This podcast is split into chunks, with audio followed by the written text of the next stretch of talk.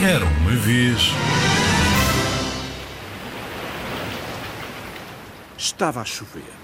Não se podia ir para o pátio e a televisão transmitia um programa maçador. O que fazer então? Alice, contrariada, tirou da estante um velho livro de histórias ilustrado. Olhou para a primeira página com um bocejo, mas. À segunda página, já toda ela era atenção. Parecia um caracolito quando estica os corninhos. À terceira página estava tão interessada que mergulhou no livro de cabeça para baixo. A página era toda preenchida por uma ilustração da história da Bela Adormecida. A Aurora dormia no meio do bosque, sabe-se lá há quantos anos, numa grande cama coberta de flores. Em seu redor, todo o reino dormia também. Só Alice estava acordada, sentada nas botas do príncipe Felipe, que acabava de chegar para libertar a Aurora do encanto. Porém, ao cair dentro do livro, Alice tinha feito um certo barulho.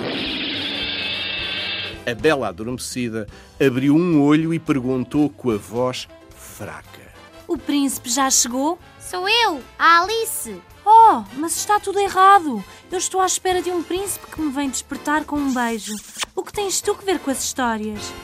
E a linda princesa pôs-se a soluçar com tanta aflição que Alice, por causa da agitação, caiu para a página seguinte, onde o lobo estava metido na cama da avó com a touca branca na cabeça peluda. Finalmente chegaste! Exclamou o lobo rangendo os dentes. Calma, calma! implorou Alice. Eu não sou o capuchinho vermelho e o senhor não tem o direito de me comer. Nem ao almoço, nem ao jantar? Nem sequer ao lanche. Isso já se vai ver. E o lobo sentou-se encostado às almofadas.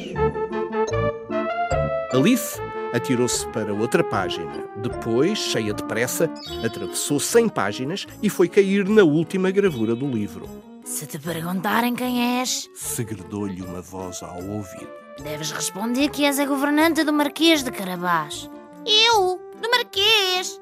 Tu mesma. Aqui por minha ordem tudo pertence ao Marquês de Carabás. Quando o rei passar, vê lá se não te enganas. Ou então temos charilho. Nhau. Era o gato das botas, evidentemente. Por entre os bigodes, esvoaçava-lhe um sorriso matreiro, mais ligeiro do que uma abelha. Mas isso é mentira. Protestou Alice. Eu não posso dizer mentiras. Mas histórias é permitido. Sentenciou o gato. Mas eu não faço parte das histórias. Eu pertenço ao mundo das coisas verdadeiras. Então volta para lá. Exclamou o gato e, agarrando-a pelo totó, pousou-a fora do livro. Alice foi espreitar à janela. A chuva tinha parado. Já se podia ir para o pátio brincar. Alice entre as gravuras. Uma história de Gianni Rodari, Dina Livro.